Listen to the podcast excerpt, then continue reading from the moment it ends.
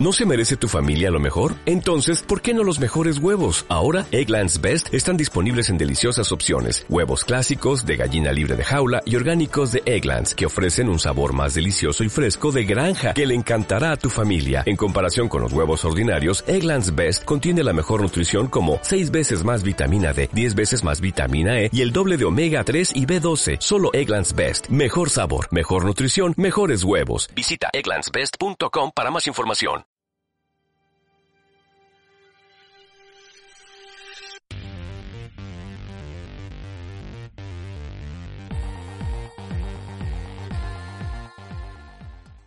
¿Qué tal gente? Bienvenidos a otro programa de Cafecito Financiero. Recuerden que estamos aquí los jueves cada dos semanas eh, con un capítulo nuevo eh, transmitiendo. No, no es cierto, no estamos transmitiendo, esto no es en vivo.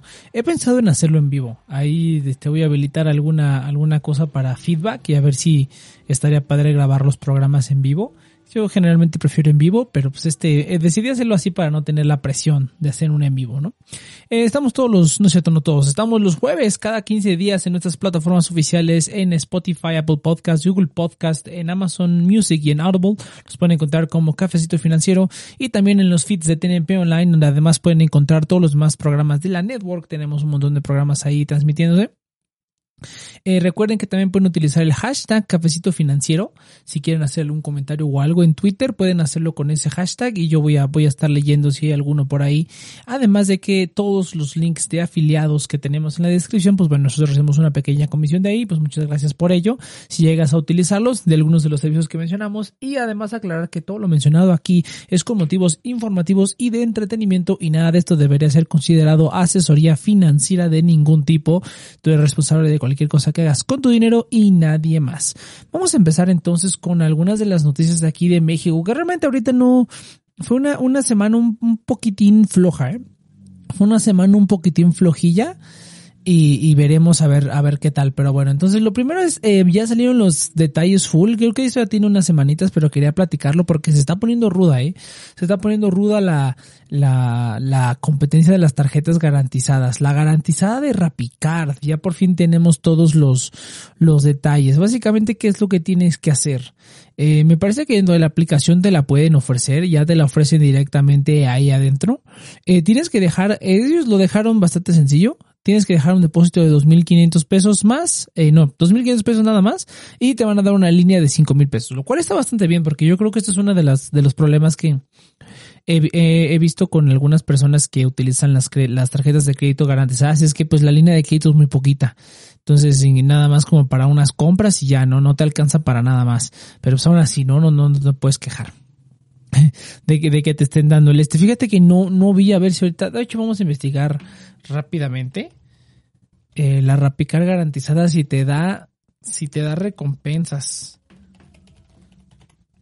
Que creo que sí, eh. A ver, vamos a ver. Garantizada, obténla 24 horas, está dando una clínica de keto 5 mil pesos. Ah, sí, mira, recibe 5% de todas tus compras y un bono de bienvenida de 200 pesos. Eh, no, no veo aquí que diga que sí, sí, sí, este. Sí, sí, me imagino que sí, me imagino que sí te dan el, el, el 2% de cashback también. Está en lista de espera ahorita, de hecho, una lista de espera por la Rapicar garantizada. Eh, me parece que hay gente que ya se la habían estado ofreciendo, a gente que ya le habían rechazado la Rapicar anteriormente se la empezaron a ofrecer, pero no, eh, solamente esas personas las tenían. Y ahorita me están dando 5% de cashback, lo cual está genial. Ah, siempre, siempre obtengo los servicios, pero me pierdo de ese tipo de promociones, siempre, ¿no? Abrí mi cuenta de, de GBM, por ejemplo, y a los meses salió esto de que te regalaban una acción si les depositabas mil pesos a su, a su producto este de Smart Cash. Y, pues ya no, no pude aprovechar eso, pero bueno, entonces mira, está, está en lista de espera. No dice aquí, pero me imagino que sí tiene los, la, el 2% de cashback, solamente dice que por promoción te van a dar un 5% de cashback, lo cual está bastante bien, de hecho está muy muy bien y se pone a la par de la tarjeta de Hey Banco. La tarjeta de, de Hey Banco, la, tanto la crédito como la eh, tanto la tradicional como la garantizada te están dando un 5% de cashback en tus primeros tres meses. Aquí no dice de cuánto es, recibe un 5% de cashback en todas tus compras no, no, no, no dice, no dice si va a ser por cuánto tiempo, ¿no? Me imagino que por un cuánto tiempo, si serán los seis meses de la vida de la tarjeta, oh, estaría buenísimo. 5% de cashback está muy, muy bueno. Y es allá donde vamos, gente. Yo creo que ya todo mundo del 2% de cashback ya está quedando un poquito, digamos, atrás. Y ya lo que sigue es aumentar el cashback o aplicar como los gringos, como lo dije en algún otro programa por categorías, ¿no? Por categorías así vas a tener a la gente encantada con un montón de tarjetas de crédito que van a querer sacar. Eh, pero bueno, pero yo digo que vamos, vamos para allá, vamos para allá. Entonces ya salieron los detalles, está bastante bien y les digo, se, está poniendo ruda la competencia. Hay muchas opciones, hay muchas opciones ya. Creo que con todas las opciones que hay, Story se sigue viendo un poquito, un poquito menos atractivo simplemente por la cuestión del pago. Hace unos programas también cubrimos la garantizada de NanoPay, que me parece también es un pago único. Eh, que bueno, si hay gente que no te le dan crédito, pues sí, ¿no? Tienes que pagar porque te den crédito. Digo, en muchos casos era antes así, antes de que se popularizaran tanto las garantizadas, pues tú tenías que pagar una anualidad para que te dieran una tarjeta de crédito, ¿no? Había las, incluso las sencillas, eh, tenías que pagar una anualidad o algo para que te la, te la soltaran más fácil, ¿no? Por lo menos te sacaban dinero de ahí. Pero pues ahora con tantas opciones y todo lo, que se ha popularizado, las tarjetas sin anualidad y las, y las tarjetas garantizadas, pues sí es un poco extraño ya. Bueno, no extraño, pero ya siento que esto es cuestión de dar un pago, ya hay otras opciones para no tener que dar un pago, ¿no? Aparte de G-Bank o Rapicard, eh, son las, y aparte de que te dan recompensas, ¿no? Sí, obviamente el depósito es muchísimo más alto, pero pues te están dando al menos algo a cambio, lo cual está bien. Pues una tarjeta ya totalmente digital también, están un poco mucho años luz de otras tarjetas, pero bueno, siguen siendo opciones. Eh, pero mira, para garantizadas, como yo lo he dicho en algunos programas, yo tenía un familiar que le estaba, le estuve buscando una tarjeta garantizada.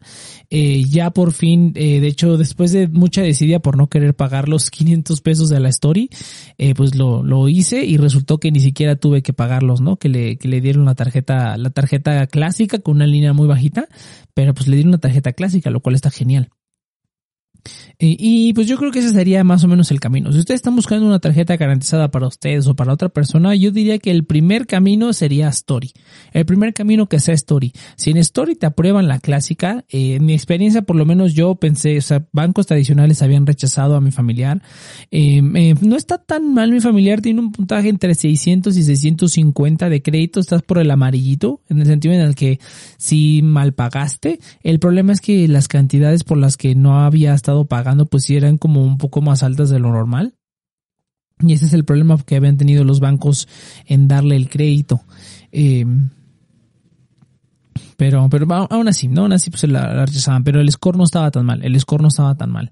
Y em, me decidí y ya por fin la saqué y pues resultó que le dieron la, la, la clásica story. dos mil pesos de línea de crédito, pero pues para estar pagando algunos servicios pues no está nada mal.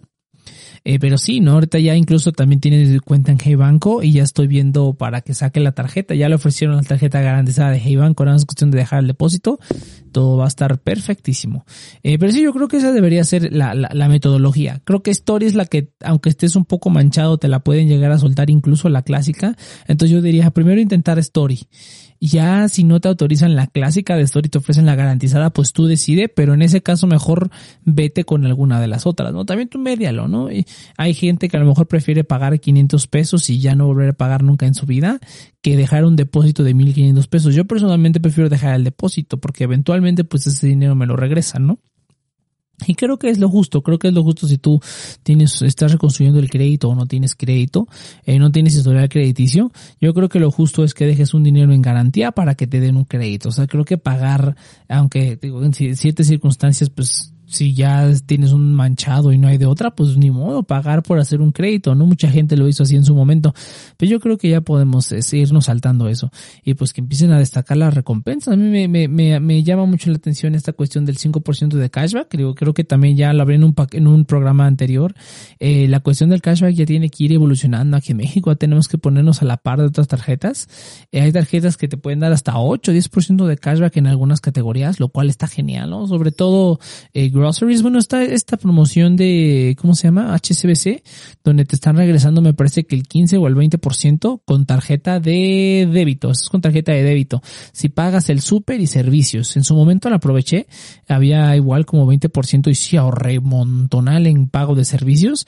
Eh, pero ahora ya tiene unas restricciones, eh, bueno, tiene unas condiciones un poquito más, más eh, pues estrictas por decirlo así, ¿no? Te piden que gastes al menos mil pesos y pues sí los gasto, pero es que yo en mi trabajo a mí me dan vales de despensa, entonces la mayoría pues lo gasto de ahí, que se puede ahí aplicar la el, el, truco de convertir los vales a, a efectivo, pero pues no, no, no le quiero perder esa, esa comisioncilla, ¿no? Y había otro método con el que lo puedes hacer sin comisiones, pero ya no es tan confiable como antes. De hecho, a lo mejor cuento alguna vez esa historia de, de cómo, cómo casi perdí dos mil pesos de vales por querer convertirlos a efectivo. Pero fue una historia bastante chistosa. A ver si la cuento en, algún otro programa. Pero bueno, eh, eso es nada más para cuestión de la garantizada. Sí, estaban bastante bien, eh, que se pongan las pilas. Ya los bancos tradicionales, pues por lo menos en este tipo de, de productos nuevos, están quedando muy atrás. Pero aún así, o sea, aún así, la, la gran ventaja que tiene Hey Banco es que todavía reporta como crédito bancario, lo cual es una mega super ventaja sobre todas las demás tarjetas garantizadas que hay. Y pues la va a seguir teniendo por un buen rato. Y la otra buena noticia o interesante noticia es la nueva tarjeta metálica de Nubank. Que sí, sí, sí, o sea, full disclaimer. Esta tarjeta no está disponible aquí en México, está disponible en Brasil nada más. Para quien no lo sepa, Nubank es un neobanco o una fintech brasileña. Ellos nacieron en Brasil, pero ahorita ya están como en cinco países. Me parece que están en Brasil, en Argentina, Colombia, y México y se me está yendo a otro país. Estoy seguro de que tienen otro país. Pero por lo menos México, Colombia, Argentina. Creo que a lo mejor nada más son esos cuatro. Pero es una de las fintechs más grandes incluso del mundo, ¿eh? Del mundo. O sea, tiene como 35 millones de clientes y no es que ya más. Y está brutal, brutal. O sea, Nubank es otro rollo en, en Brasil. Nubank es otro rollo en Brasil. Aquí en México no, no está tan buena. Pero, pero ahorita vamos a platicar. Entonces, básicamente la tarjeta Ultraviolet, pues que yo haya visto nada más, es nada más la tarjeta metálica. No, no, no, no, no vi que anunciara ningún otro beneficio ni nada. Pero, pero, pero aquí lo que está interesante es eh, a ver a quiénes personas se la habilitan. Para que no lo sepa, en Nubank de Brasil es otro rollo totalmente. Ellos ya hasta incluso tienen recompensas, tienen un, una membresía con la que te dan descuentos exclusivos y abono de puntos, una membresía a un costo mensual, lo cual es un poco este, incoherente, pero la ofrecen, ¿no? Y hay mucha gente que la paga y que así es como sacan los puntos. Por sí sola la tarjeta no te da ningún tipo de recompensa. Tienes que pagar la membresía, estábamos hablando de Brasil, para que eh, tengas acceso a ciertas, eh, ciertas eh, perks, ventajas, ¿no? O sea, no, no me acuerdo exactamente cuáles son. Tienes descuentos específicos en ciertos establecimientos. Tienes abono de puntos. Me parece que el abono de puntos se puede convertir a, a millas eh, para utilizarse en, aerolíneas. Si mal no recuerdo, hace mucho tiempo que vi y ahora que estoy investigando para hacer el programa no encontré la información. Eso lo vi en un video en español donde hablaban de las, de las, eh, de todos los perks, todos los, los, Ah, se me fue la palabra en español de eso. perks, eh, como las ventajas que tiene la tarjeta de, de, de. Eh, no, no Ultraviolet, pero, pero Nubank de Brasil. Y ya no lo volví a encontrar. Pero bueno, el chiste es que es otro rollo. Es otro rollo la tarjeta de Nubank. Y pues esta introducción, la verdad es que la tarjeta se ve bien, bien bonita. Ahora, lo que está curioso es ver cómo lo hacen, ¿no? Aquí en México, pues la primera metálica que tenemos es la tarjeta de la tarjeta de débito metálica es la de fondeadora, ¿no? Tenemos también la tarjeta metálica, la de American Express, no me acuerdo cuál es exactamente, Platinum something, no me, no me acuerdo exactamente cuál es, pero no son ningunas como las tarjetas de Estados Unidos. Si tú has visto las tarjetas metálicas de Estados Unidos como la Chase Sapphire Preferred, la de, ah, no, no es cierto, es la, la Sapphire Reserve, perdón, porque está la, la Preferred y está la Reserve, pero creo que las dos son de metal, pero la más popular es la, es la Chase Sapphire Reserve. Eh, es una tarjeta, pues, no diría exclusiva, pero sí tienes que tener ya cierto nivel con el, con el, con este banco Chase para que puedas obtener esa, esa tarjeta, una tarjeta metálica, o sea, tenía un bono de bienvenida de no sé cuántos miles de puntos, que li literalmente era como efectivo gratis, por llegar a cierto, a cierto monto de, de, de, gasto en los primeros tres meses me parece, pero pues la gente, eh, los gringos tienen una cultura mucho más grande de, de explotar las tarjetas de crédito simplemente porque allá los bonos de bienvenida sí son bonos chidos, o sea, sí son bonos que sirven de algo, no como aquí donde realmente si tú los aprovechas y tienes tus gastos bien planeados y utilizas bien la tarjeta de crédito, le puedes sacar mucho dinero gratis cada vez que abres una tarjeta de crédito o la cancelas y sacas otra, ¿no? Hay canales completos, foros de Reddit, y páginas de completas de cómo, cómo exprimir las tarjetas de crédito lo más posible y está genial, está genial la verdad. Pero bueno, desviándome un poco del tema, eh, el chiste es que eh, las tarjetas metálicas que han sacado aquí, por lo menos las que yo he visto, pues no están tan, es más como una base de plástico con una cobertura metálica, lo cual está bien, pero no tiene ese, ese feeling, ese feeling. Incluso creo que esta semana sacó este, o la semana pasada, sacó Eduardo Rosas el, el su video hablando de la, de la tarjeta de crédito esta de, la la de American Express que es también metálica, que se, no, no, se veía como tan, ah, se veía más bien como recubierta, ¿no? Esa se veía completa, no es como la tarjeta de fundadora que parece que tiene como una cobertura metálica sobre el plástico, se veía como más, más metálica, más bonita, pero aún así, ¿no? Ves los videos sobre las tarjetas gringas eh, metálicas y uff, qué, qué belleza de tarjeta, qué peso. Hasta ese, hacen los videos, no sé si de ASMR o simplemente videos donde tiran las tarjetas y comparan los sonidos que hacen cuando se cae, porque es maravilloso. Es maravilloso eh, escuchar una tarjeta metálica 100% que se cae, ¿no? Es, para que no sepa esa, esa, esta tarjeta de Chase Fire Reserve hasta se acabó, ¿no? O sea, dejé, tuvieron que dejar de ofrecerla porque se acabó el material con el que hacían las tarjetas de tan, tan popular que era la tarjeta. Eh, igual, yo creo que igual que aquí, o sea, los, los gringos te sueltan una tarjeta si ven que eres buen cliente, aunque tengan unos requisitos más, más altos, no importa, te la sueltan. Pero sí, entonces, eh, se está poniendo interesante. Eh, no recuerdo si había algún beneficio por tener New Ultraviolet pero va a estar interesante ver qué tal. Y si aún así es nada más la tarjeta metálica, pues estaría, estaría padre. A mí también me gustan mucho las tarjetas metálicas. Eh, yo sí, bueno, para quien lo ya lo dije en algún, en algún programa, pero estoy en el en mi proceso de fiscalización en Estados Unidos para pagar impuestos allá por las inversiones y por otras cosas que hago. Eh, bueno, inversiones y criptomonedas eh, me voy a fiscalizar allá. Todo lo voy a recibir allá. Y pues a tener acceso a cuentas de banco y espero tarjetas de crédito también. Entonces me interesa mucho para empezar a utilizar esos servicios. Hay muchas tarjetas muy, muy buenas.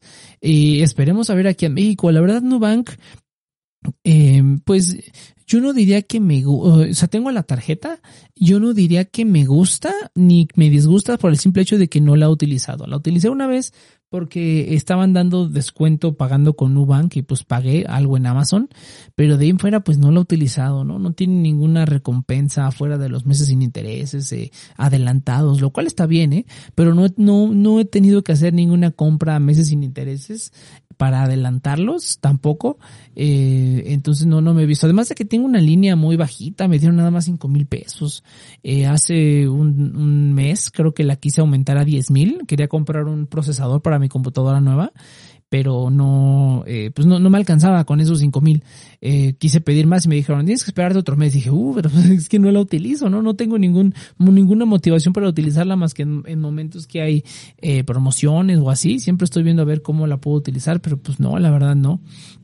Ahí, ahí, ahí, veremos, veremos. Pero bueno, se, se, ve interesante, se ve muy bonito, el diseño está muy bonito. Esta parece que sí es como metálica completamente. Quién sabe si tenga una base plástica. Eh, algunas la tienen eh, simplemente para poder meterle el chip contactless, lo cual está bien, pero bueno, una tarjeta metálica, eh, pues no, no, este, a final de cuentas yo creo que es más como para farolear que cualquier otra cosa. Eh, mucha gente pues si las utiliza o ya virtual y todo, pues no, no, no, no tiene más que para que se vea bonita en tu cartera, ¿no? Así bien, bien bonita y tú la, la goces. Bueno, yo como soy un, un, un friki de las, de las tarjetas, a mí me encantan las tarjetas, tengo un montón de tarjetas, incluso tarjetas que ya tengo canceladas desde hace años, que ya no sirven, me gusta porque me gusta tener como los diseños, me gusta la colección de las tarjetas. Y son tarjetas que ya no existen, ¿eh? De hecho, tengo las tarjetas, mis primeras tarjetas de crédito, todavía las tengo. Fue una Santander Free y una Santander uh, Cero que me, que me autorizaron. Ya he hablado de esa historia, me parece. Todavía las tengo, ya no sirven, ya están más canceladas, ya, ya están, me endeudé, pagué la deuda, ya todo, pero pues me, me gusta porque esas son, por ejemplo, productos que ya no se ofrecen, que nunca van a ver, ya el diseño de esa tarjeta ya no existe. Para quien le tocó era, era una tarjeta de Santander que era curveadita, ¿no? Creo que era la única que era curveadita en ese momento, pues se veía bonita, la verdad. Se veía bonita cuando pagabas con ella, su, su curvita. Entonces, ah, no sé, a mí me gustan esas cosas de las tarjetas, entonces me, me interesa, ¿no? Por, por esas sencillas razones que quise participar para esa cosa de la, de la tarjeta metálica de fondeadora, pero pues gastaba 30 mil pesos y pues eh, no, no, sí, sí va a tener ahí que, que chacalear, hacer ahí algo con, con, eh, con, con cobro de, con cobro con terminal o criptomonedas y pues sí te lo estaban detectando, ¿no? Ah, eso sí, las tarjetas gringas sí son más de estar detectando patrones de compras de tarjetas de regalo, criptomonedas o cosas así, cosas, cosas que aquí en México pues todavía no las tienen como tan al tiro, pero pues sí, sí, sí, entonces eh, no, no, no me animé porque no, no va a tener ese nivel de gasto, ¿no? Bueno, igual y sí lo tendría, pero pues quiero hacerlo con mis recompensas que ya, que ya tengo, ¿no? Pero bueno, eh, vamos a hablar entonces, vamos a pasar a las noticias, pues, digamos, internacionales, porque ahora sí, el programa está lleno de noticias cortitas, no hubo mucho que me interesara platicar, donde a lo mejor sí me voy a llevar un poco más de tiempo, va a ser con eh, mis portafolios. Esta semana hubo unos cambios bastante considerables a mi, a mis portafolios de cripto y de acciones, entonces vamos a hablar, vamos a hablar de eso, pero bueno, vamos a hablar rápidamente sobre las nuevas tarjetas de crédito de Capital One. Para quien no lo sepa, Capital One es una empresa de finanzas de, Estados Unidos muy, muy chida, tienen productos muy, muy buenos, la verdad. Eh, y muchos son para, pues ayudan a la gente, la verdad, tanto a la gente que está iniciando el crédito como a la gente que, que, que simplemente quiere como un buen servicio. Son un banco que tiene una muy buena reputación y muy buenos productos sin anualidad y unos con anualidad que valen un poco más la pena. Pero bueno, entonces introdujeron dos nuevas tarjetas de crédito que son básicamente dos tarjetas de crédito más sencillas de algunas que ya ofrecen sin anualidad y diseñadas para estudiantes, para gente que tiene un score bajo o que no tienen score o que al menos han pedido un préstamo. Es tan raros como es que consideran el score los gringos, porque incluso te piden tener un préstamo. Es así como que pues, si eres un estudiante, pues no vas a tener ningún préstamo que ya hayas pagado o que hayas iniciado a pagar, ¿no? O sea, a lo mejor como tu student loan, o sea, es muy común en las estadounidenses que pidan un préstamo para pagar la universidad y tarden, se tarden toda la vida en pagarlo. Es casi como pagar una casa, porque pues la, la, la, la educación es carísima ya, ¿no? Entonces, es muy común tener un student loan eh, esto es algo que podría hacer, pero pues aún así como que enfocado a ellos, pues sí está un poco difícil. Es interesante porque volvemos a la cuestión del cashback. Eh, una de las tarjetas te da 1.5 de cashback en todo parejo y la otra va por categorías, eh, específicamente las categorías de entretenimiento, de groceries, o sea, como del súper, y no me acuerdo qué otra categoría te dan hasta el 4% de cashback. Imagínate, eso está genial que te den 4% de cashback en todo lo que compras en el súper está genial. O sea, nosotros creo que la inmensa gran mayoría se ha de gastar por lo menos unos dos mil para arriba si vives solo o acompañado de más, por lo menos unos dos mil, tres mil pesos o más en, en el súper cada mes. Entonces tener un, cashback más padre, más, más alto, está genial, ¿no? Digo, la, única opción ahorita era la, la, cuestión esta de HCBC, que está muy bien, ¿eh? Yo cuando la utilicé, eh, no para el súper, pero para los servicios, mis reembolsos a tiempo y todo muy bien no tuve ningún problema con ellos, pero sí hay que llegar a los límites de gasto que tiene, ¿no? Y, pues entras para muchas promociones, ¿eh? La verdad es que HSBC tiene muy, muy buenas promociones aquí. Pero bueno, pues ojalá tuviéramos algunos servicios acá. Eh, de otros, algunos otros eh, beneficios, nada más es eso, sin anualidad obviamente. Es, debe ser relativamente más fácil de conseguir una de esas tarjetas, pero pues está, está bastante interesante. Y nada más quería mencionarlo para, para comparar un poco con los servicios que tenemos aquí en México, y hablar en términos internacionales. Y vamos a hablar también de que PayPal, en noticias del cripto, en PayPal empezó a aceptar ya cripto en el Reino Unido. Esto ya se había implementado en Estados Unidos, pero ahora ya se implementó en el Reino Unido. los residentes del Reino Unido ya pueden comprar, tener y vender Bitcoin, Ethereum, Litecoin y Bitcoin Cash, que es como el paquete básico, ¿no? Paquete básico de quiero aceptar cripto. Son esas cuatro, ¿no? Lo cual está, está bastante bien, bastante bien. Eh, pues muy bien, ¿no? Lo cual les sorprende el movimiento porque habrán, recordarán hace unas semanas que hubo este pues hay gente que lo llamaba un ataque, un ataque coordinado de los bancos hacia Binance, ¿no? Pero esencialmente le dieron, le, empezaron a meter muchas trabas a Binance en, en cuestión de transferencias de, eh, de bancos, de hacia bancos, o sea, desde bancos y hacia bancos. Eh, bueno, para quien lo sepa, Binance es el exchange de criptomonedas más popular del mundo. Eh, pues ellos tienen servicio de transferencia electrónica, o sea, te das cuenta que te haces te hacen un SPAY de de, de ellos a tu banco, ¿no? Entonces ya no tienes que estar como comprando y vendiendo con la tarjeta de crédito o utilizar un exchange aparte, ¿no? Aquí en México si queremos sacar criptomonedas, ¿no? Puedes utilizar Binance, pero ahí no hay opción para retirar a pesos, ¿no? Puedes vender a pesos y tener pesos ahí, pero no puedes retirar a pesos, ¿no? Tienes que a fuerza pasarlo a algún otro exchange aquí en México como Bitso o Tauros y ya lo puedes pasar a pesos y ya de ahí lo puedes pasar a una cuenta bancaria. Pues en, en el Reino Unido no era el caso y en algunos países de Europa directamente de Binance tú puedes hacer una transferencia a lo que le llaman SEPA. Eh, SEPA es para los países que eh, de la eurozona. ¿Y cómo se llama? FTS, me parece que es Fast Transfer. Eh, no me acuerdo cuál es el nombre que te... Es el equivalente al SPAY. En, en, Inglaterra. Lo suspendieron, ya no podían hacer compras tampoco con libras esterlinas, suspendieron la gana de, de en, en Binance había interés en libras esterlinas, creo que te daban como 4% al mes, una cosa así, no estaba tan mal, la verdad. Eh, te daban ese, ese, ¿cómo se llama? Ese interés en libras, pues ya lo quitaron totalmente, ya lo quitaron totalmente y, y pues todos los bancos, no, no todos los bancos, pero varios de los bancos más grandes que hay, eh, cabe mencionar mm, Barclays, me parece que se llama, y Santander, Santander que también es bastante grande en el Reino Unido, empezaron a detener las transferencias de ida y de venida hacia Binance y me parece que algunos otros exchanges, todo justamente unos cuantos días, con unos días de diferencia, o sea, con unos días de diferencia, eh, creo que no me acuerdo si hablé de esto, pero eh, las regulaciones en el Reino Unido estaban poniendo un poquito más rudas en cuanto a cripto, Binance estaba eh, bueno, aparte, para que no lo sepa también, Binance, pues está Binance como internacional y hay una cosa que se llama Binance US, que es Binance, pero solamente para los residentes de Estados Unidos. ¿Por qué Estados Unidos? Porque en Estados Unidos las regulaciones son mucho, mucho más duras. Entonces eh, ahí tiene que, tienen que hacer prácticamente una empresa aparte que solamente opere con Estados Unidos para que no haya problema. Entonces Binance US es la empresa o la subsidiaria de Binance que solamente opera en Estados Unidos para gente de Estados Unidos y obviamente tienen muchísimo menos cosas que nosotros, ¿no? Afortunadamente vivir en un país que no sea Estados Unidos o de primer mundo incluso te da muchas ventajas, ¿no? Te da muchas ventajas en cuanto a cripto por la falta de regulación principalmente, pero pues en algún momento yo creo del futuro va a llegar esa regulación aquí, aunque quién sabe, la verdad quién sabe.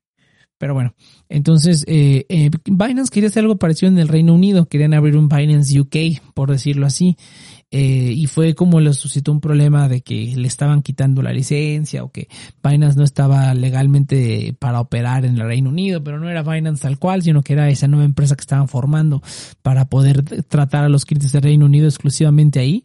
Y pues básicamente fue eso el inicio del problema, lo cual provocó que, eh, que los bancos más grandes eh, le quitaran, eh, quitaran la capacidad de transferir dinero de Binance, quitaron las transferencias, también quitaron el SEPA. Eh, y estuvo, estuvo cañón, estuvo cañón. Digo, muchos canales lo llamaban como un ataque coordinado, pero pues la verdad puede que sí se haya sido como coordinado porque realmente ves las fechas de, que pasaron y básicamente es un día después del otro dices, hmm, eso está raro. Pero aún así, o sea, se está poniendo un poquito más ruda la regulación. Entonces sorprende que PayPal empiece a aceptar cripto Ahora, también está por ahí la noticia que, yo creo que esto sí es muy probable que pase antes del final de, la, para el final del año yo creo que vamos a tener esto. Eh, por ahí están que jugadores grandes como PayPal quieren integrar DeFi a la plataforma de PayPal y los contendientes más importantes, los contendientes que más van a pelear son Aave y Uniswap. Eso es lo que dicen las malas lenguas. Yo creo que es cierto. Yo sí creo que va a ser para final de este año, pero pues cualquier cosa puede pasar en el mundo cripto. Por ahí hubo ahí una, una, una como conferencia filtrada donde Uniswap revelaba que se habían tenido pláticas con los jugadores grandes, pero no habían podido llegar a nada porque pues Uniswap al ser eh, digamos, DeFi, al no estar pues centralizado ni hacer KYC, pues era difícil que los jugadores grandes les diera confianza meter, integrar esos servicios cuando, cuando digamos, eh, Uniswap no tiene a todos sus clientes registrados, ¿no? Entonces toda esta cuestión de regulación que estamos viendo, eh, ya los reguladores están empezando a ver DeFi, están empezando a, poner la atención al DeFi, y pues se va a poner cañón, eh, la verdad yo creo que va a haber, va a haber mucha fuga de gente, va a haber ya este, mucho expat de cripto y va a haber países totalmente amigables con cripto que no les van a pedir nada y pues la gente se va a mover a esos lugares, ¿no? Sobre todo si hay nómadas capitalistas, si hay nómadas digitales o, o no sé, este, eh, emprendedores de cripto, eh, pues fácilmente te puedes ir a otro país, ¿no? Paraguay, lo que estábamos diciendo el otro día. O se instalaron cajeros automáticos de, de Bitcoin en, El Salvador, está padrísimo, ¿eh? Esto también vi la noticia, eso estaría padre, de hecho a mí me gustaría ir a El Salvador nada más para ver eso, estaría padrísimo, ¿no? Vamos a retirar dólares de mi cajero eh, Bitcoin. Aquí en México hay uno, me parece, en el Coin, Coin Bitcoin Embassy Bar, me parece que hay un cajero de Bitcoin también, lo cual está padrísimo, ¿no? Eh, pero bueno, eh, sí, sí, sí, acepta cripto ya, el paquete normal, está bien, vamos a ver qué tal le va y a ver cuánto entra, cuándo entra en México, que bueno, ya los cambios que le hicieron a PayPal aquí en México están un poquito rudos, ya está un poquito más complicado, eh, sobre todo para recibir y enviar pagos, o sea, ya, bueno, por lo menos la última vez que me tocó tenías que darles una factura y hacer un rollo, no sé si para compras sea algo diferente, pero pues la, ya la verdad ya tiene mucho tiempo que no uso PayPal aquí en México.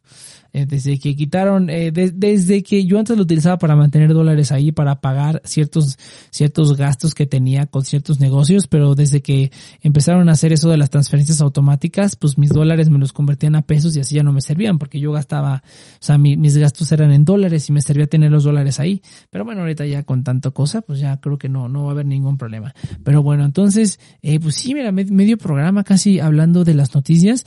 Eh, ahora sí viene lo, un poquito lo más interesante que quería platicar, que quería yo plasmar, es sobre los cambios que hubo en mis portafolios. Estas, este par de semanas sí hubo bastantes cambios y creo que vamos a rellenar el programa bien con esto.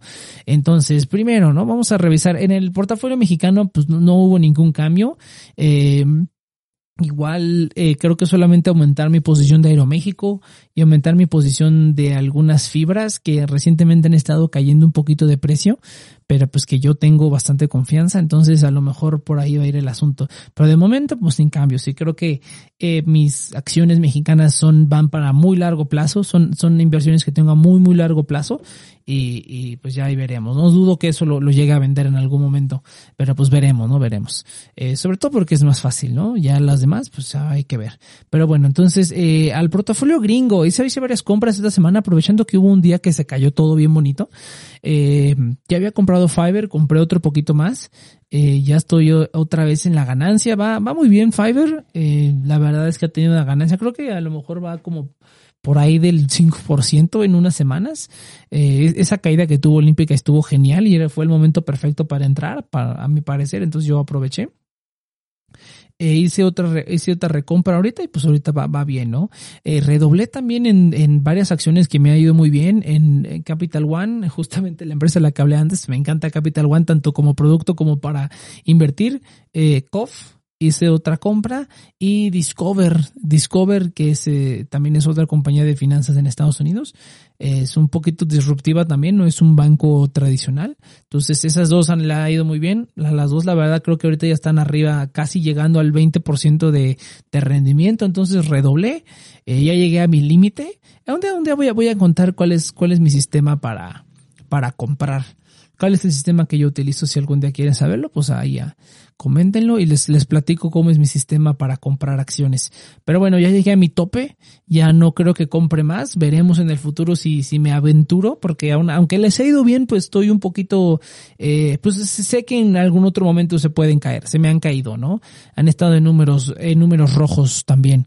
Eh, pero, pero dentro de lo que cabe se ha mantenido bastante. Y Tencent, Tencent Music Entertainment, eh, compré también aprovechando la bajada impresionante que hubo como del veintitantos por ciento, cayó 12 un día y 7 el otro. Yo compré en la caída de 12 y el siguiente día bajó 7. Eh, y quería comprar, pero ya no tenía efectivo en ese momento, entonces ya no compré pero eh, sí, sí quería aprovechar y es probable que compre otra vez. Es probable que compre otra vez simplemente porque la acción está como a menos de la mitad de precio que estaba hace unos meses por toda la presión que ha tenido China y es una empresa con unos papeles financieros increíbles. Entonces es muy probable que compre otra vez, esta vez para un poco más de largo plazo. Ese realmente fue un movimiento de trading que sí, que sí estaba ya, estaba, estaba vigilando a las empresas chinas. Eh, pero bueno, y también vendió un montón de cosas. AMD subió de una manera impresionante. Creo que tocó casi los 120 dólares en un momento. Eh, ya tenía una posición eh, que no se había recuperado en mucho tiempo. Le metió un poquito más y mejoró, mejoró, mejoró. Creo que me salí como con un 20% de, de utilidad y, y vendí y justamente unos días después volvió a caer. Ahorita creo que está alrededor de los 107, 108. Es muy probable que compre otra vez y, la holde. AMD sí es una, una acción que holdeé por mucho tiempo, pero cuando vi esa subida brutal dije, no, aquí tengo ganancias. Y tomé ganancias. Pero AMD es una empresa en la que tengo mucha confianza también. Eh, también hizo un montón de, de, ventas que ya tenía desde cuando ganas de deshacerme de ellas, la verdad.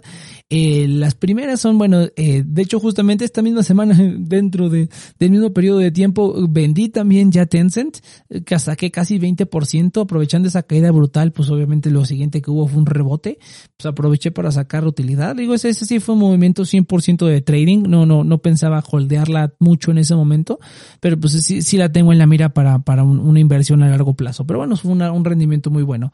Eh, Carnival, Carnival, que también, eh, Carnival Corporation, esta empresa de, de, de, de ¿cómo se llama?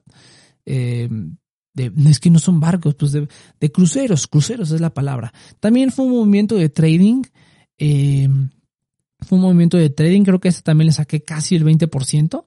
Eh, pues ya de una vez vendí la posición, es muy probable que si veo que hay alguna otra caída, eh, pues también lo haga, pero esa sí es como de muy alto riesgo, ¿no? Esa sí yo creo que lo consideraría como una acción de alto riesgo porque sí es como se mueve muy violentamente, pero creo que a largo plazo también puede funcionar. Eso es algo que yo siempre hago, siempre invierto tanto a corto como a largo plazo, así que si en corto plazo se cae, pues no, no, no me afecta mucho, porque no, no me importa tenerla ahí por un buen tiempo. Eh, y otras que no tenía planeadas, pero como que ya no me había gustado mucho el rendimiento que habían tenido, eran American Express y JP Morgan. JP Morgan, eh, JPM y AXP eh, habían tenido unas ganancias muy buenas, después se cayeron, apenas empezaron a recuperar, eh, pero la verdad no, no me ha gustado mucho el desempeño, entonces decidí venderlas. Probablemente me meta otra vez, probablemente American Express, creo que American Express a largo plazo puede tener, tener mucha, mucha mejora. Eh, JP Morgan, la verdad no creo que le vuelva a meter, no me gustó para nada el desempeño que tuvo. Las holdeé por un buen tiempo, eh, ahorita ya vendí con una ganancia mínima, como del 1%, una cosa así, pero pues, no, no, no me importa mucho. Lo que ya quería es pues utilizar ese dinero para meterle a otra cosa, ¿no? Y American Express probablemente entre otra vez, si en algún momento mejora. O sea, la subida que hubo del dólar en este mes estuvo genial. O sea, si no, en este mes, en estas semanas, el dólar subió casi a 20.50. Eso fue lo que me ayudó para sacar muchas de esas acciones que ya llevaban un rato ahí sin moverse mucho. Eh, fue lo que me ayudó. Y pues ya, yo con eso estoy más, más, más que suficiente. No, no me importa a sacarle un 1%, 2%, no, no importa. Eh, pero, pero bueno, eh, ah, ya dije, el Carnival, Visa, Visa que la mantuve por mucho tiempo, pero no tuvo el desempeño que yo, o sea, sí tuvo un desempeño muy bueno, pero después se volvió a caer.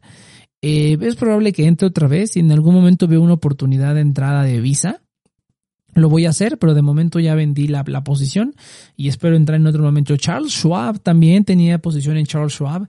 Eh, un poco decepcionante, la verdad, porque igual le fue muy bien en algún momento, después se cayó, después de las últimas caídas que hubo no se habían recuperado también y ahorita con la subida del dólar, pues vi que varias cosas se recuperaron y ya por lo menos con ganancias mínimas, pues ya saqué. Eh, ya saqué y pienso reinvertir. Eh, Schwab no sé si va a invertir otra vez, a ver si veo alguna oportunidad en el futuro. Eh, pero no, no, no, eh, no, me gustó mucho el desempeño. Visa es más probable que compre otra vez y American Express, pero JP Morgan y Schwab, la verdad no, no, no lo sé. Eh, pero bueno, eh, esos son los movimientos que hubo de, de la, del, del, del, ¿cómo se llama? Del portafolio de acciones de Estados Unidos y, bueno, ¿qué planeo hacer con todas esas ventas y esas ganancias? Ah, pues vamos a reinvertir.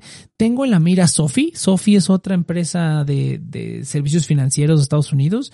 Igual lo, lo podrías considerar como algo disruptivo, una fintech. Eh, me gusta mucho la empresa, me gusta mucho lo que hacen los productos que, que ofrecen. Ya tengo una posición considerable. Es muy probable que compre otra eh, otra parte igual, simplemente porque aunque la acción no ganó muy bien, unas semanas estuvo ganando bastante, ahorita se volvió a caer, quiero aprovechar para comprar otra vez, eh, porque sí es una que me interesa a largo plazo. Eh, Sophie, eh, sí me interesa conservarla muy, muy buen rato, creo que le veo muchísimo, muchísimo potencial y, y, yo creo que me la voy a quedar un buen rato y es muy probable que agarre parte de ese dinero para meterle a Sophie y Google, Google que tiene una ganancia ya casi del 20%, pero Google sí me interesa para bastante largo plazo, pues es Google, eh, Alphabet, mejor dicho. entonces es muy probable que aumente considerablemente la posición Alphabet. Eh, sobre todo ahorita quiero aumentar posiciones en las que tengo confianza porque eh, hace poquito compré Nvidia y compré muchísimo. O sea, ahorita creo que es como de todas mis acciones eh, gringas, es como casi el 40% del portafolio Nvidia. Y aunque le está yendo muy bien, cuando se llega a caer, sí está medio feo. Eh, entonces sí quiero balancear más aumentando las posiciones que en las que más tengo confianza, ¿no? En las que más me voy a quedar muchísimo más tiempo. Entonces es muy probable que aumente posiciones de, de Sophie y de Google eh, considerablemente para balancear más el portafolio y es muy probablemente que también voy a comprar eh, las que me han las que me ha ido muy bien, ¿no? Fiverr, eh, Capital One, Discover, muy probablemente, eh, bueno, eh, Fiverr no me ha ido bien, pero creo que le, veo mucho potencial de crecimiento después de la caída brutal que tuvo.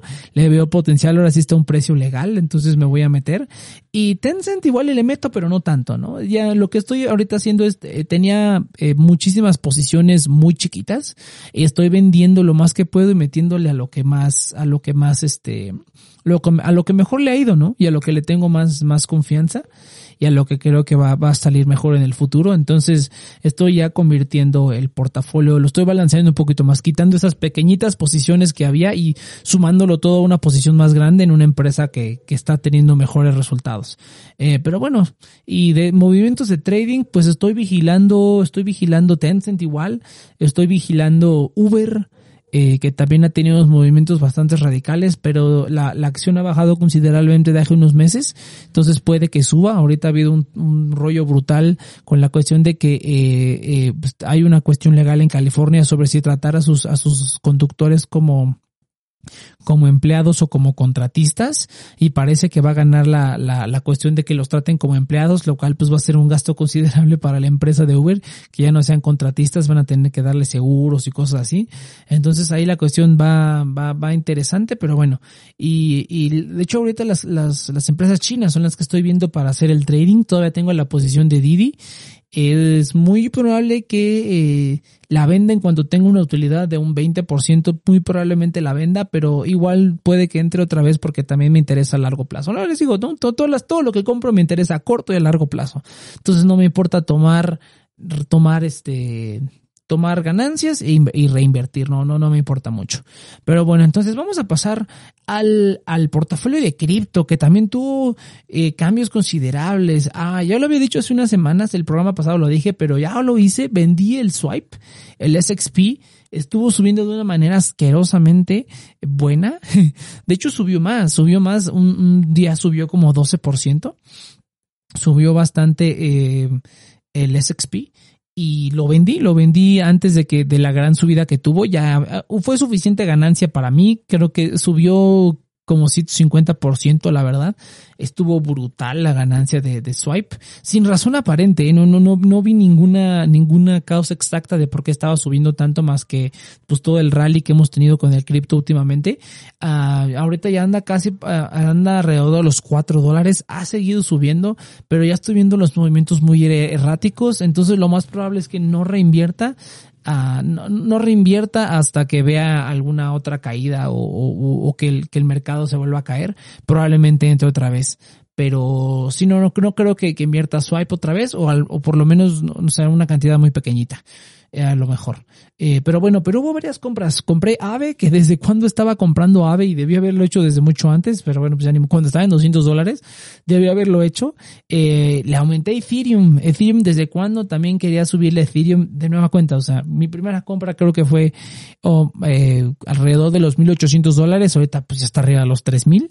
En ese momento debe haber comprado más, no compré hasta ahorita, bueno, lo agarré a un precio más o menos bueno, ha estado subiendo estas semanas, esta semana unas cuantas caídas más feas, pero pues aún así estoy en ganancia simplemente porque de que compré el ETH hace unos meses, hace unas semanas, perdón, eh, pues hemos tenido ganancias de más del 50% en todo, ¿no? Entonces ahí está holdeándose, lo metí a staking, lo metí a staking de, de Ethereum 2.0, pero lo metí en Binance para poder moverlo si quiero tomar ganancias. Es muy probable que compre más, pero tendré que, tendré que vender otra cosa tendré que vender otra cosa. Pero bueno, aumentar la posición de ETH, que la tenía bastante ganitas. Eh, Uniswap también le tenía ganitas, regresando a la noticia de, de PayPal. Estos tokens, que bueno, realmente la filosofía de muchos es no comprarlos, es ganarlos mediante proporcionando como liquidity pero pues no, no me meto tanto al DeFi, pero sí me interesan los tokens. Eh, por la cuestión de PayPal y del DeFi, creo que ahorita es momento de comprar o vender. Eh, es muy probable que para el siguiente mes, para septiembre, que regrese el Congreso de Estados Unidos, va a haber movimientos agresivos con DeFi, tanto para arriba como para abajo, entonces los voy a mantener yo creo todo este, lo que resta de aquí, ah, es octubre, pero es octubre, eh, voy a mantenerlos ahí todo el mes, probablemente en octubre venda, para protegerme o venda una parte considerable y deje muy poquito por si revienta o no revienta o reinvertir más. Entonces, ahí ya tengo Ave y, Uniswap los dos. Eh, Mirror, que era algo que también le tenía bastantes ganitas, eh, hablando de DeFi, y pues no le ha ido bien, la verdad. En las últimas dos semanas cayó como 10%, pues ni modo, así sucede. Eh, Así pasa, muchachos. Pero bueno, Mirror Protocol lo tengo también en staking. Le tengo confianza a Mirror. Vamos a verlo este mes a ver qué tal se porta. Y reinvertí en Axie Infinity porque creo que también tiene potencial eh, todavía para subir más. Entonces ha, ganado un poquito, no mucho, pero pues ahí va. Eh, una pequeña compra de Axie Infinity. ¿Qué es lo siguiente? el siguiente mes ya se liberan de staking. Tengo algunos stakings de dos meses y algunos stakings de un mes. Ya se liberan este, este mes que viene se liberan bastantes. Entonces es muy probable, estoy pensando si vender PancakeSwap para poder comprar otras cosas. Dependiendo cómo se mueva Mirror, puede que aumente la posición de Mirror, probablemente aumente la posición de ETH, a lo mejor compro Swipe otra vez. Eh, y tengo algunos otros protocolos por ahí que estoy eh, eh, viendo. muy probablemente las ganancias que obtenga las voy a meter a UST y es muy probable que meta eso a, Anchor Protocol. Muy, muy probable. también me gustaría meterme a Mirror, nada más para invertir en algunas cosas en las que pues, no, tengo no tengo alcance desde los brokers. entonces me interesa Mirror en ese sentido. Pero pues yo creo que ahorita pues está tranquilo, va a estar tranquilo el movimiento. Eh, he estado buscando algunos, algunos tokens de juegos eh, que me han interesado, algo más que sea afín a mis, a mis gustos, pero no he encontrado nada, nada que se vea prometedor. Está Plants vs. Undead. eh, sí, escucharon bien, es, es como Plants vs. Zombies, pero es Plants vs. Undead y es básicamente lo mismo, pero pues es, un, es un juego, play to earn. Eh, se ve muy errático, la verdad no, no, no me late. Eh, por ahí salió Monster Infinity, ya salió unos, bueno, desde siempre ha habido como forks de Axie Infinity, ¿no? Pero, pero están saliendo ya los forks populares que puede que revienten. Entonces estoy ahí buscando algún token que haga 100x. estoy buscando por ahí algún tokencillo que haga 100x. Eh, pero no, no, he encontrado nada que, que, me, que me interese, ¿no? Eh, otra cosa que sí tengo en mi watchlist es Audius. Audius me gusta mucho la plataforma, me gusta mucho la idea de la plataforma. Hay ciertas cosas que no me convencen. El token últimamente explotó y, y, creo que a lo mejor ya perdimos algunas de las ganancias y el potencial de crecimiento para este año no lo veo ni al 2X, entonces es muy probable que no le meta Audius o a lo mejor una pequeñísima parte, pero lo tengo en mente. Y Solana también, que Solana compré cuando estaba como en 30 dólares, ahorita ya está en 70, entonces eh, quiero volverle a meter a Solana, estoy esperando el momento adecuado, pero sí quiero aumentar la posición en Solana, lástima que fue hasta ahorita, pero sí, desde cuando también tenía tenía ganitas de aumentar Solana y no lo aumenté. Pero bueno, muy, muy probablemente lo haga. Eh, y pues ya, yo creo que estas son las actualizaciones del portafolio de cripto. La verdad va muy bien, pero sí ya quiero empezar a hacer una reserva eh, de stablecoin y pues qué mejor que Anchor, ¿no? No, no te pagan nada mejor, no, no te pagan mejor que ahí. Ah, hay una noticia que sí se me fue de, de cripto. Ya puedes recibir interés y utilizar en el exchange Ripple en Nexo, lo cual está genial porque yo he tenido que hacer una sarta de tonterías porque la manera más eficiente para hacer los trades en, en, Nexo ha sido con, con, ¿cómo se llama esta tontería? Con XLM, con Stellar. Entonces, eh, ha sido una tortura china. Esta última vez que hice un montón de movimientos tuve que, que eh, desde Nexo pasar el Stellar a Binance y luego el Stellar convertirlo en XRP y luego el XRP mandarlo a la otra wallet. Fue un rollo total en el que se me fueron pues unos cuantos dolarillos entre conversiones, o sea, entre, entre spreads y comisiones, eh, pues se me fueron unos, unos cuantos dolarillos ahí, ¿no? Entonces, eh, pero, pero, pero, bueno, ah, ya otra cosa que no dije es aumenté muy poquito la posición de Luna, aprovechando que el precio se estancó un poquito. Eh, ahora sí me decidí a meterle a Luna. Eh, me tardé porque pude haberlo hecho cuando valía 3 dólares, pero bueno.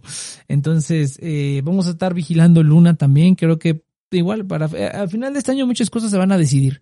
Entonces creo que el Luna es uno de los tokens que también voy a holdear y puede que aumente la posición. Es muy probable que aumente la posición dependiendo de cuánto saque de otras criptomonedas.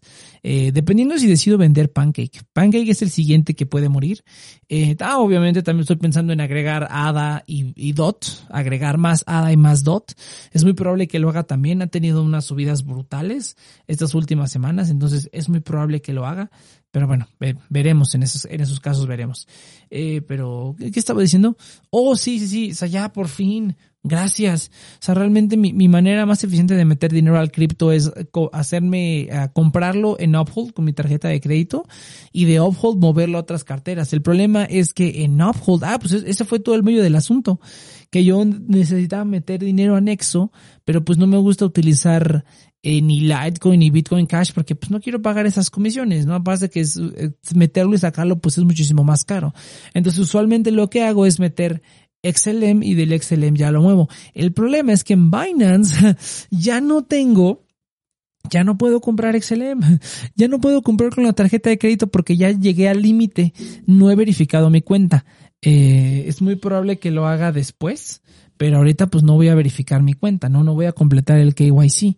Eh, ese ha sido el problema. Entonces tuve que comprar en Uphold eh, comprar en Uphold, mandarlo como XRP a Binance, de XRP convertirlo a XLM, de XLM pasarlo a Nexo, después sacar el BNB que tenía ahí, porque tenía BNB ahí metido, pero no era suficiente para poder retirarlo, entonces tuve que meterle como 40 dólares para poder pasarlo a BNB y luego el BNB retirarlo para poder pasar el BNB a Binance y con ese BNB meterme al, Launchpool. Ah, se me metí al Launchpool de Mobox de, de Mobox. Entonces, pues no sé, me gusta, me gusta obtener tokens que yo no compraría de manera gratuita y dejarlos, holdearlos, a ver si en algún momento pasa algo con ellos. O de veras tengo que sacar mi harvesting, que sigue el farming, eh. eh pensé en comprarlo porque está padre el proyecto de Mobox, pero eh. entonces, eh, pero ahí estoy en el launch pool de Mobox por si les interesa. Eh, está bajando ya el APY, pero pues bueno, me, me metí en buen momento y obtuve pues algo, algo no considerable, pero pues legal, que yo diría, ok, vamos a holdear ese Mobox, ¿no? Eh, pero bueno, entonces todo ese rollo hice nada más para poder quitar el BNB. Oye, el BNB cómo ha crecido, ¿eh? Está brutal. Eh, eso sí, eh, me, me, hubiera gustado agregar BNB. Ya casi está al nivel que estaba hace unos meses, ¿eh? Ya está en los 400 dólares y el pico que tuvo en, hace unos mesecillos será como de 600 dólares. Ya vamos recuperando poco a poquito, ¿eh? Vamos recuperando poco a poquito. Pero bueno, entonces esas son las actualizaciones del portafolio. Justamente ya rellené suficiente del programa.